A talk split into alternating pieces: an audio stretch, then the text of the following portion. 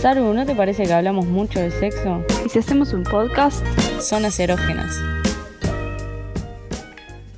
Hola amiga, Hola. ¿cómo estás? Y sé honesta, no digas bien vos. Nerviosa. ¿sí? sí, estoy nerviosa vos. ¿Te puedo exponer o queda muy mal? no, queda muy mal. Queda muy mal. Bueno, ok. ¿Querés contar de vos? Dale. Bueno, les cuento, yo me llamo Sara, me gusta que me digan Saru. Tengo 24 años, soy fotógrafa y además estudio en Facultad de Bellas Artes. ¿Vos? Bello, bello. Yo soy Agustina, me dicen Piki o Pei. Tengo 23 años y este es mi segundo año viviendo en Dublín, así que este es- se podría decir que es un podcast internacional, cariño. Nada de, nada de chiquitas, épico. Pero, y no, después no tengo todo esa- ese currículum que vos acabas de tirar, yo no lo tengo. Así que, nada, lo dejamos por ahí. ¿Querés contar cómo nos conocimos? Dale, me encanta porque es una historia hermosa. Con Peiro nos conocimos en el año 2013, ¿De verdad hace tanto? hace tanto. Sí, amiga, ¿Qué son? Como seis o siete años, ¿no? sí, siete. Un flash. Nos conocimos en 2013. ¿Por qué? Porque íbamos al mismo liceo. Cuando yo te, Decime. cuando yo te conocí, no tenías las tetas que tenés hoy. Ese es un detalle para contar de nuestra historia que más adelante vamos a hablar del tema. Bueno, eso, nos conocimos porque íbamos al mismo liceo, yo estaba haciendo quinto artístico, Pedro estaba haciendo quinto biológico y, Humanístico, titán. ah, perdón, pensé que era biológico. Cualquier, ¿me imaginás ahí? Y toda la vida pensé que hiciste biológico, boludo. Nada, Pedro estaba en quinto humanístico y se cambió para quinto artístico, que es la clase donde estoy- yo estaba. Bueno, ¿cómo sigue la historia? Seguí la voz. Esa parte fue como muy soft, igual. Yo hubiese dicho, ya fue, nos conocimos porque vos eras la mejor amiga del pibe con el que yo me tenía ganas y vos no estabas ni cerca de ser mi amiga, pero de alguna manera los astros se alinearon y vos te terminaste enganchando con el guacho y nosotros nos terminamos haciendo amigas. Sí, la mejor parte es que, que hoy conservamos nuestra amistad. Sí, igual también me parece anecdótico contar la institución, sin dar el nombre, a la que íbamos, ¿no? Que no es un detalle menor. Una institución católica. Todo, católica, facha, todo. Hoy tenemos los ovarios bien puestos y dijimos, bueno, hagamos un podcast de sexo, pero hace un par de años éramos unas, unas bebitas. Fuerte, fuerte. Fuerte todo lo que se vive ahí adentro. Sí. ¿Querés como cerrar el, el concepto de, de, de cómo siguió nuestra amistad como en el correr de los años? Eh, bueno, nada, nos hicimos amigas porque Pedro era la mejor amiga de mi exnovio. Y bueno, y ahora somos esto, hablamos mucho de sexo desde el día que nos conocimos. Básicamente siempre volvíamos con el tema. A medida que fuimos creciendo, a medida que fue pasando la vida, se volvió como cada vez más intenso el tema de conversación y más real. Me parece importante aclarar que, ambas dos, las dos mujeres que están escuchando somos mujeres cis, este, y que ninguna de las dos eh, sexóloga ni educadora sexual ni nada, sino que estamos hablando desde nuestras experiencias personales y de nuestras investigaciones también, obviamente. Y nuestros intereses, me parece que es súper importante decir eso. Nos pasó esto que decíamos al principio, de bueno, los nervios y qué sé yo, viene un montón con que gracias a que hace unos días abrimos el Instagram, recibimos una respuesta súper linda de un montón de gente siguiéndonos y como participando de las encuestas y todo. Y nos dimos cuenta como de la responsabilidad real que tenía hacer eh, voz de algo. Y mm, nada, también es súper importante que sepan, nada de lo que digamos se puede tomar en serio en el sentido de que va a ser información que está procesada por nosotras. Nada es palabra santa, agarren todo con pinzas. La idea en realidad es más como dos amigas hablando de lo que les gusta y quienes quieran participar y escuchar lo disfruten desde ese lugar. Después también algo que me parece súper importante es el tema de mm, las diferencias entre la palabra sexo, sexualidad, relaciones sexuales, etc.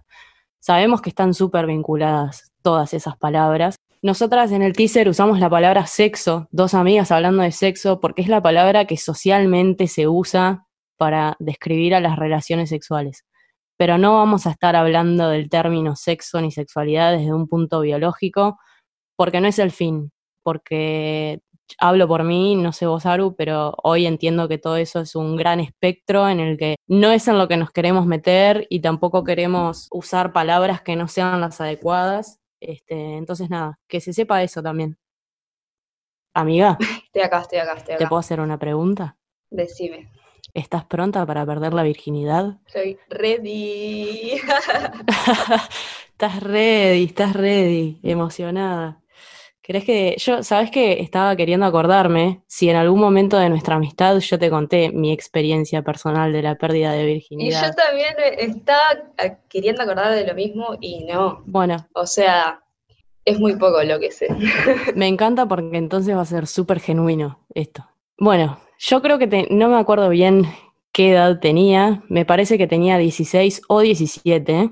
Sé que fue en, en como en la etapa verano-marzo, no me acuerdo de si pasando de cuarto año de liceo a quinto o de quinto a sexto, me parece que de cuarto a quinto.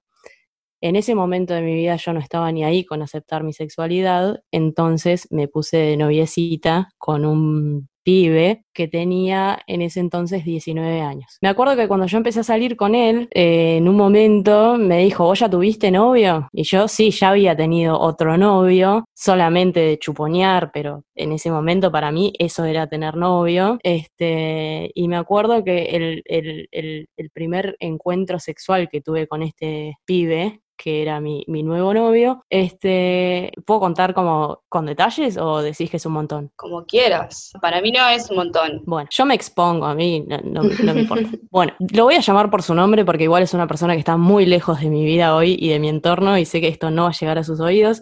Se llamaba Nacho, entonces bueno, resulta ser que Nacho y yo vivíamos en el mismo balneario, pasando del peaje Pando hacia el este, no voy a dar más información que esa. Y resulta ser que en un momento en, el vínculo me dice, ¿vos tuviste novio? Yo le dije que sí, asumiendo que mi exnovio de ese momento era como suficiente.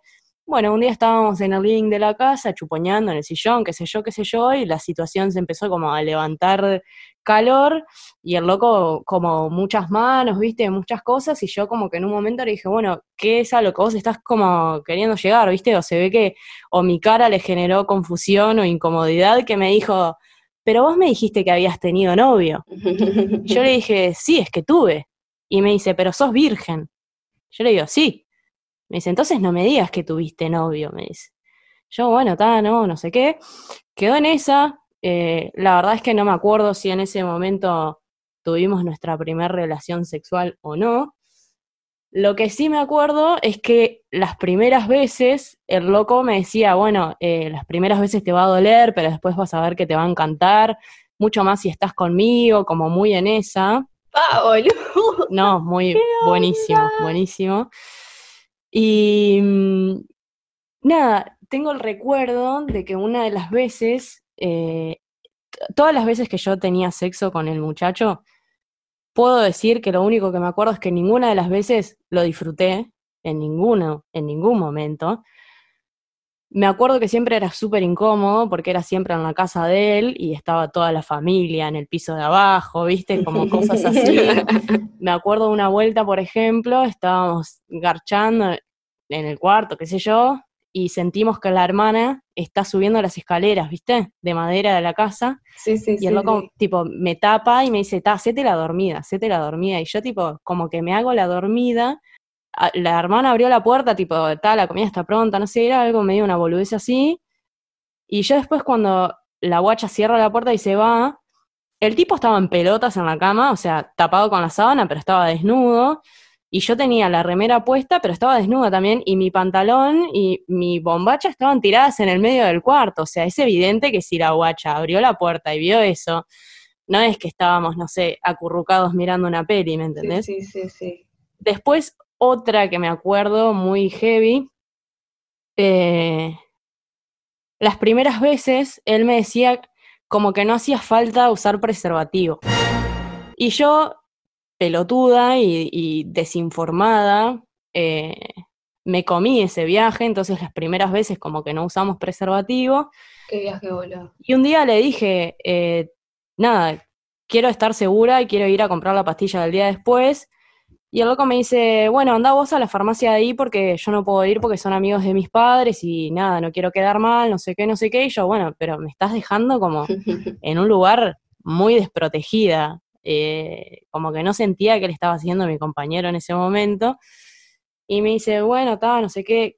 Terminamos yéndonos en el auto a otro pueblo, como que te diga ir desde no sé, el centro de Montevideo hasta Positos, ¿me entendés? Nada que ver a una farmacia de otro mundo para comprar la pastilla del día después.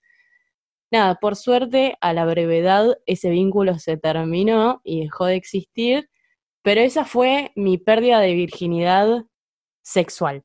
Claro. Eh, como el primer encuentro con eso. Después, igual, lo que yo considero mi pérdida de virginidad del placer que para mí son dos distintas, fue en mi relación, eh, en la relación que tuve enseguida de estar con él, que fue con mi primera novia mujer, con la que ahí de verdad descubrí lo que era el placer en el sexo. Y, yo creo que hoy viéndolo desde este lugar como de grande, digo, bueno, esa fue mi verdadera pérdida de virginidad. Bueno, mi historia es bastante parecida. Acá hay una diferencia y es que vos ya la conocés, esa historia. Igual, bueno, te voy a contar así como medio por arriba de que está, o sea, básicamente lo mismo. En realidad me, pasó que, que nada, que yo en realidad no tenía ganas de tener relaciones fue con, con, mi pareja de ese momento, o sea, como que yo necesitaba mucha contención emocional para ese momento. Eh, yo no tenía ganas y me sentía como sumamente presionada, o sea, por todos los que, los que me rodeaban, o sea, por la sociedad en sí, ¿no? Tipo, o sea, tengo novio, hace ya dos, tres meses, tengo que tener sexo con él porque, porque sí, o sea, era, me sentía como obligada.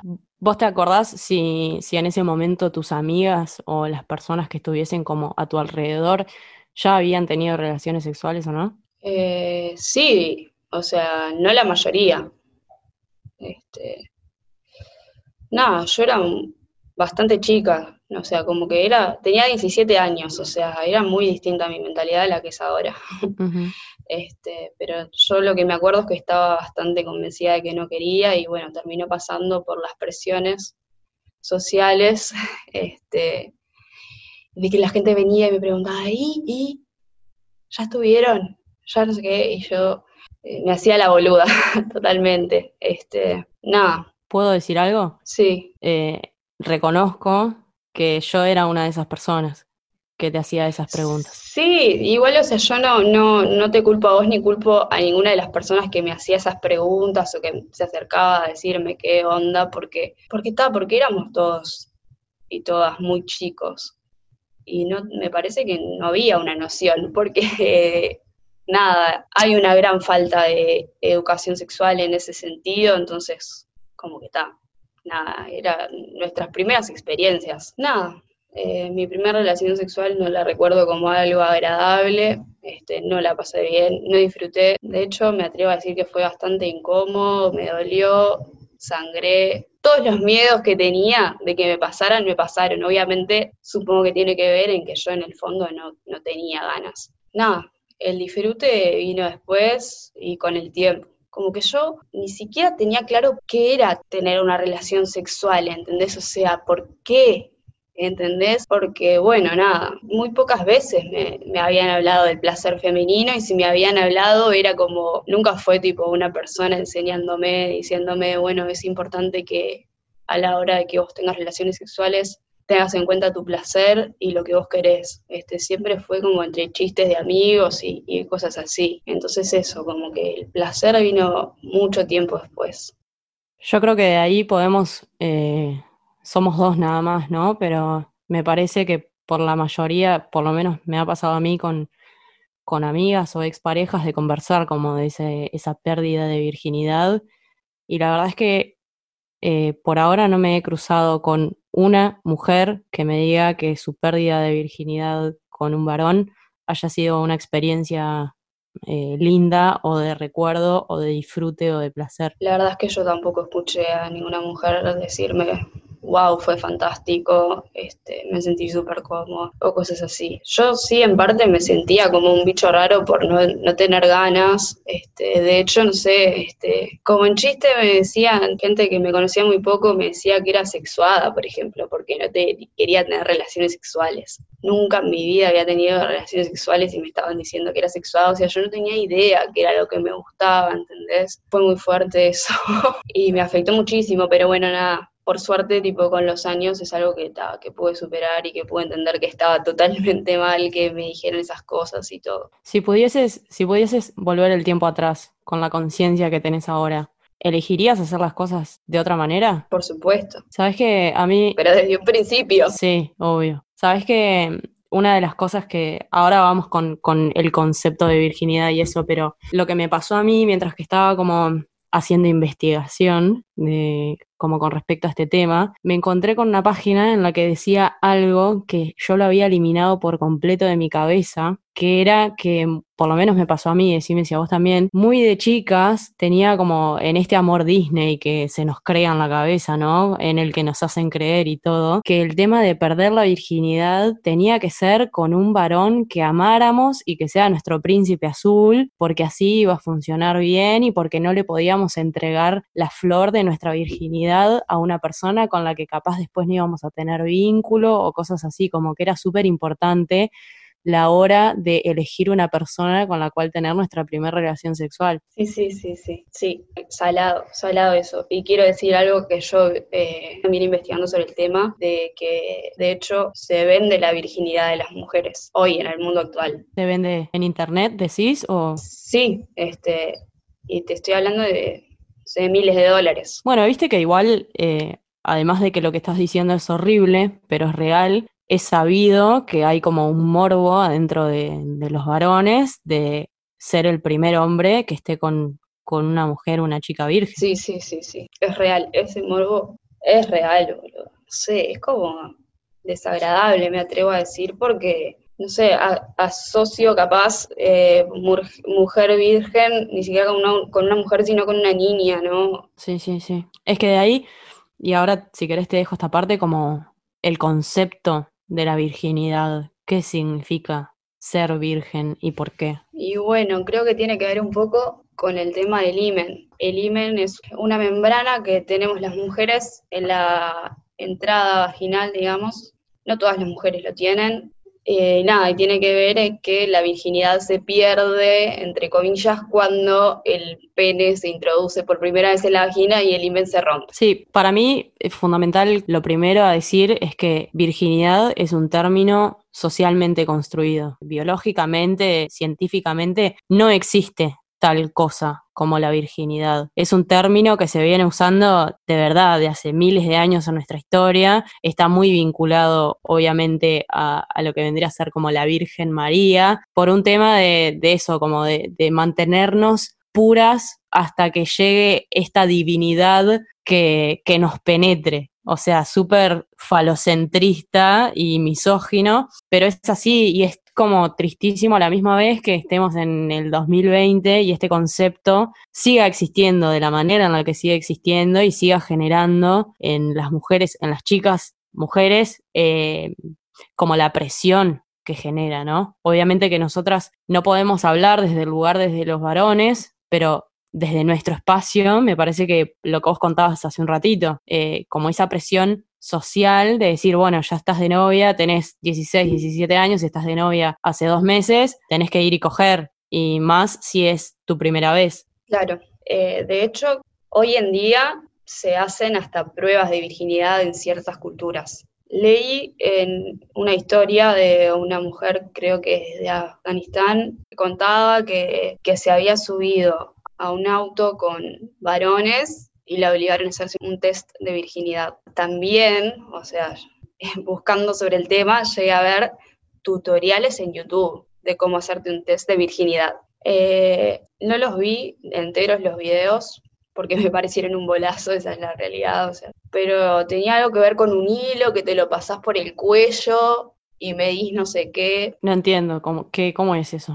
sí, yo quedé helada cuando lo vi. Me dejas helada. Bueno, de hecho, con respecto a lo que decías hoy del imen, en realidad el imen es una membrana, como vos dijiste, puede estar o no, o sea, no todas las mujeres tienen imen. Segundo, el imen se puede primero que no se rompe. Viste que se usa mucho el romper el imen. Sí, sí, sí, sí, No puedo encontrar una explicación coherente a eso porque biológicamente el imen es una membrana que se expande y se retrae. O sea, no es que te perforan el imen y listo, tipo, te rompí la virginidad.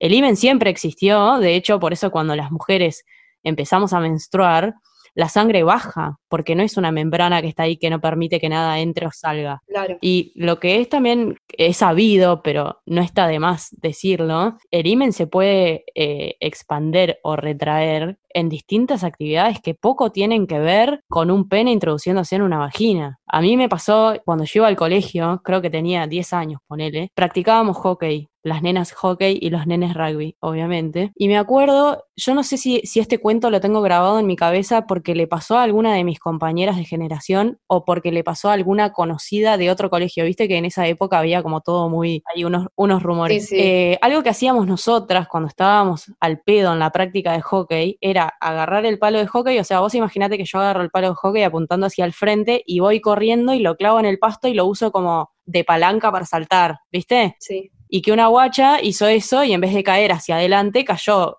con el palo en la vagina y sangró y bueno, se te rompió el himen, uh, tremendo. No, tipo, ya fue, te golpeaste, pero como puede ser andando a caballo, en bicicleta o otro montón de cosas, ¿no? Sí, sí, sí, sí. Eso que te decía, que hay como, existen, según lo que vi, los imen normales, digamos, de que tal no voy a entrar a detallar qué, qué tipos de imen hay. Y hay también como los que se llaman imen anormales. ¿Cómo es? ¿Qué es un imen anormal? Me mata. No sé, o sea, me llamó, me llamó mucho la atención y quiero contar algo y es que a una amiga le pasó que una de las primeras veces eh, que fue al ginecólogo quedaron como estupefactados con su imen porque no era normal. Quiero adentrarme en esa historia tampoco porque no la sé en profundidad, pero, pero no sé, la verdad que investigando sobre el tema quedé como bastante de cara con varias cosas. No, obvio. Este...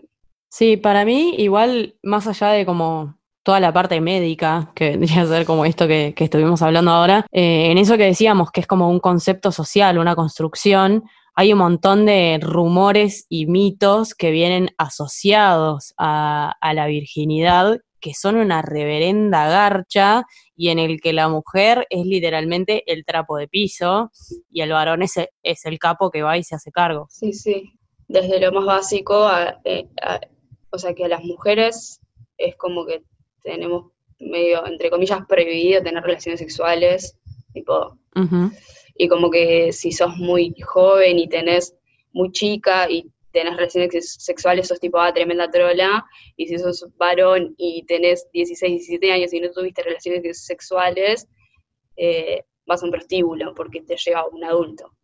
Desde eso hasta que, no sé, a mí me pasó, después de tener relaciones sexuales y haber pasado por toda esa presión, me empezaron a decir, por ejemplo, ah, te recrecieron las tetas, cosas así, y lo asociaban obviamente a que un pene se había introducido en mi vagina. Sí. Este, y no solo eso, sino que estaba, o sea, desde antes de eso, cuando yo iba a otro liceo, recuerdo con mis amigas comentar, tipo, pa, le crecieron las caderas, no sé qué, o cosas así, como que se recomentaban esas boludeces, ¿no? Bueno, es que supuestamente hay como, hay un montón de, de, de, tips, ¿viste? Como imagínate una lista eh, en blanco que vos tenés que ir tiqueando. Una vez que perdiste la virginidad, se te ensanchan las caderas, eh, pasas a ser una mujer adulta y madura y vas a cambiar tu perspectiva de la vida, te cambia la voz, se te agrandan las tetas y, así podríamos seguir un montón. Pero nada, a mí lo que... Es todo, que es todo un bolazo, o sea, todas esas cosas que, que, que yo cuando era chica, en el fondo como que me lo creía. O sea, como que no sabía si era verdad o si era mentira. No terminaba de entender si era verdad que a una persona, una mujer no le podían crecer las caderas por tener relaciones sexuales con un varón. O sea, era como está. Es que yo creo que eh, lamentablemente tuvimos una crianza, a pesar de que la nuestra fue súper distinta, socialmente tuvimos una crianza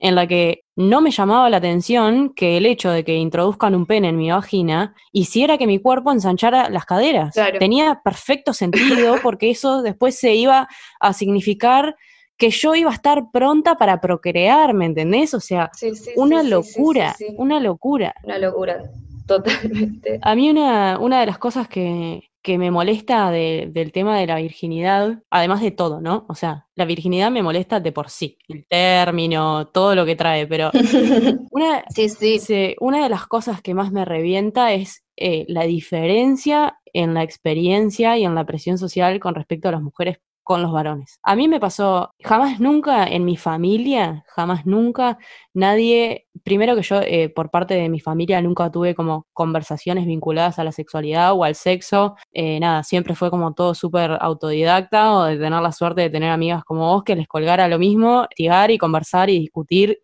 etcétera. A mí nunca mi familia nadie me dijo nada con respecto a mi sexualidad. De hecho, yo creo que mis viejos, por ejemplo, no sé, viste que hay mucha gente que tiene como tremendo diálogo con los padres y se cuentan la primera vez que tuvieron sexo, no sé, yo no se, no se me ocurría en ese momento ir a decirle a mi madre, me metieron un pene en la vagina. Y así pasé toda mi vida, inclusive hasta el día de hoy, por más de que obviamente que nos hacemos chistes, qué sé yo. A mí lo, algo que me, me sorprende un montón es que, por ejemplo, mi hermano, yo tengo un hermano más chico que tiene tres años o cuatro menos que yo, tenemos un tío del interior que yo hoy por hoy, la verdad es que no, o sea, en este momento, como hace dos años que estoy ausente de mi familia, no tengo idea. Pero cuando el loco tenía 16 años, este tío era siempre el pijeo de, bueno, eh, viniste al pueblo, vámonos para el prostíbulo, dale, no sé qué, como muy en esa, ¿viste? De, de dale, hacete macho, es momento de que, literalmente es momento de que vayas y la metas, ¿me entendés? Sí, y como en realidad las mujeres nos dejan en un lugar como de observación si elegiste tener tu primera relación sexual. Como, bueno, ahora hacete devota de ese varón porque ya está. Sí, sí, sí, sí, entiendo, claro. Este, y si sos muy chica, es eso que dije, tipo, ah, sos tremenda rápida. Sí. O lo que sea. Y sin embargo, a los varones como que todo lo contrario.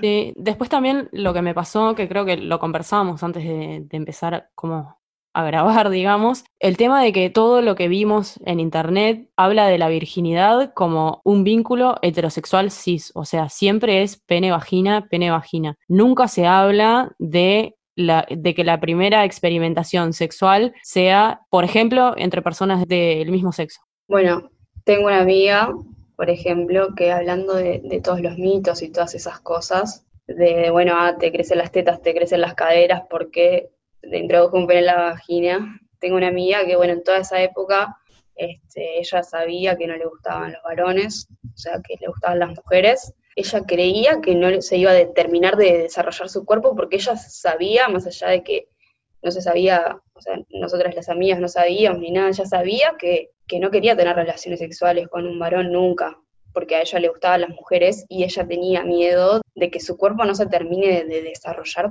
porque no le iba a entrar un pene en la vagina, por todo eso que dijiste vos de que tenía un sentido lógico. Sí, como que le iba a estar faltando esa parte para el desarrollo normal de, de una mujer. Claro, claro, como que es fundamental que para terminar de ser mujer, entre comillas, te introduzcan un pene. Claro. Bueno, es que ese es literalmente el concepto eh, con el que vivimos, ¿no? No sos mujer hasta que no te meten un pene. Eso es básico, eh, lamentablemente. Sí, sí, Más allá de que hoy, por suerte, estemos como yendo hacia un camino de la deconstrucción, es, esa cabecita arcaica sigue ahí latente constantemente. te quería preguntar si esta amiga tuya eh, si sabes si su primera relación sexual fue con un hombre o con una mujer. No, no sé. No, no sé. Me gustaría también que pudiésemos haber encontrado como algún, no sé, no sé si relato o cuento como testimonio de alguna mujer o algún hombre que su primer relación sexual haya sido con una persona de su mismo sexo y, y cómo lo vivieron desde ese lugar como tan distinto al nuestro. Sí, sí, estaría bueno. Sí. ¿Querés ir cerrando, amiga, o querés compartir algo más? Nada, quiero decir que la virginidad y el concepto es una mierda. eso quiero decir. Amén a eso. y sí, boluda, es como horrible la presión que se nos pone a todos y todas, sobre todo a las mujeres de que si tenés relaciones sexuales antes de los 16 años sos una trola y si tenés un novio tenés que tener relaciones sexuales sí o sí porque es la presión y porque, bueno, también hay que entender al varón que está desesperado por ponerla, es como que también, también eso. Ah, me, encanta esa parte, este, me encanta esa parte. Como que sí, sí, sí. a mí también, o sea, en mi historia como me pasó eso, como que tenía que entender al, a mi pareja porque, bueno, está, es varón y tiene pene y ya.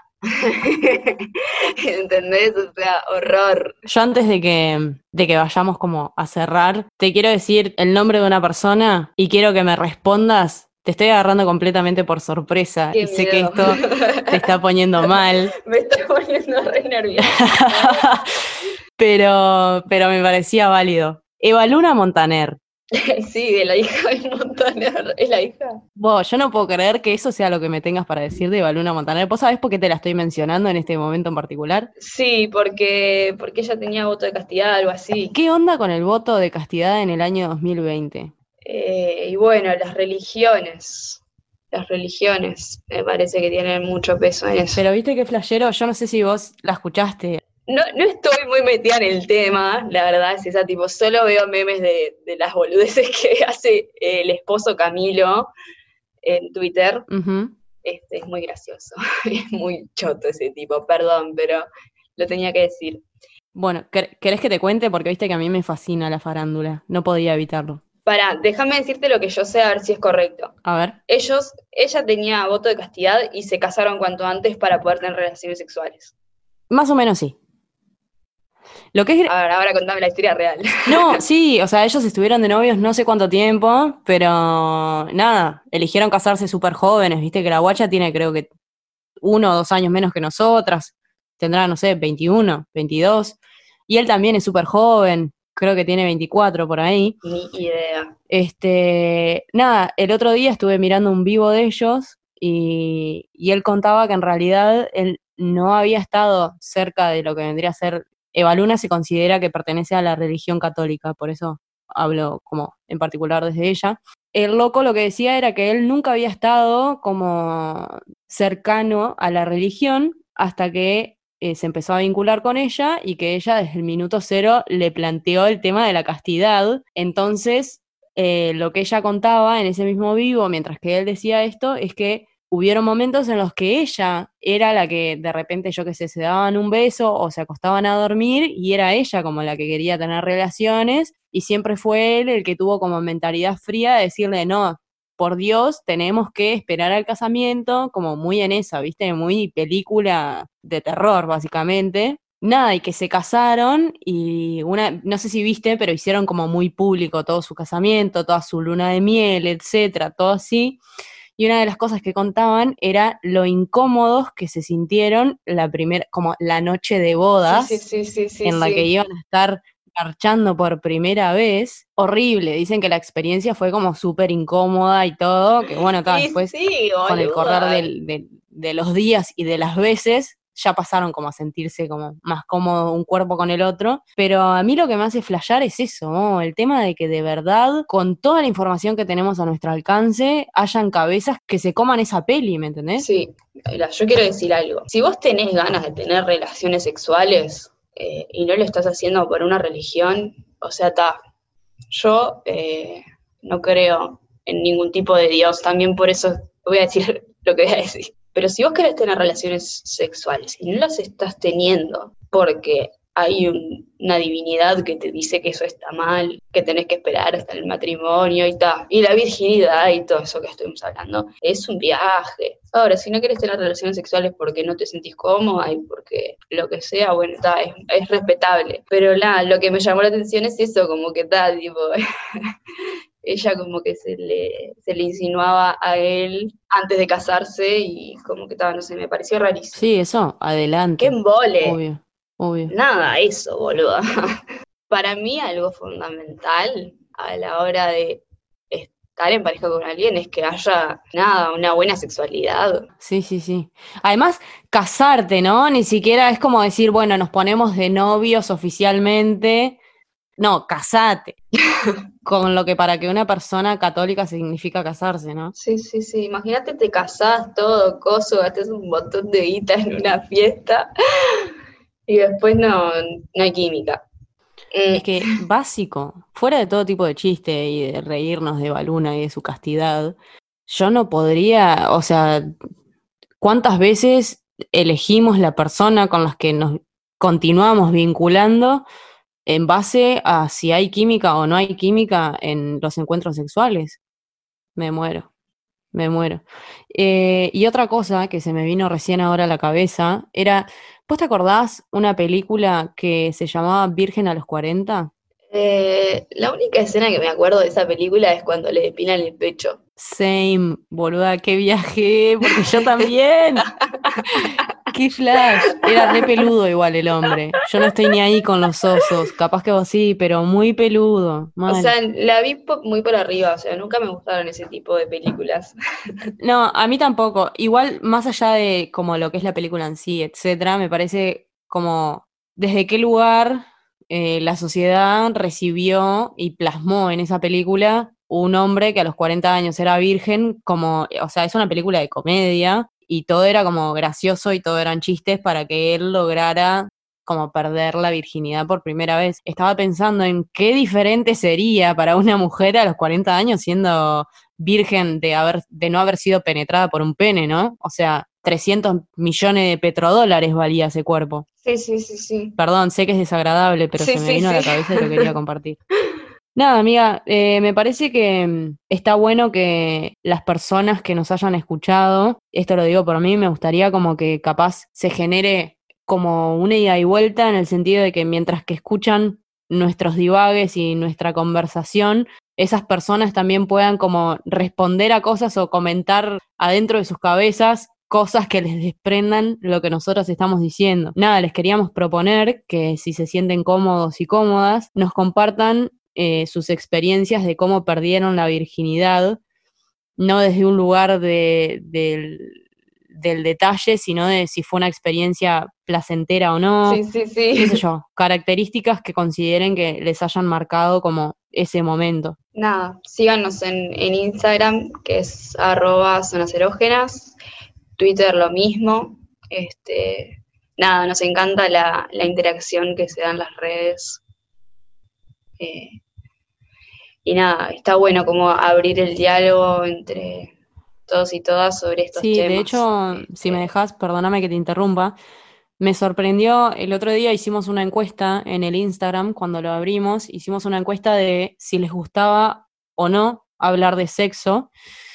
Y para nuestra sorpresa, eh, hubo personas que respondieron que no, eh, y aún así estaban como, asumo yo, ¿no? Si, si fueron a seguir el Instagram y a mirar las, las, las historias y a participar de la encuesta, asumo que esas personas están abiertas a recibir lo que se converse en este podcast y capaz, esperamos, eso también haga fluir la comunicación con respecto al sexo que nos sorprende decir esto hoy, pero sigue siendo tabú.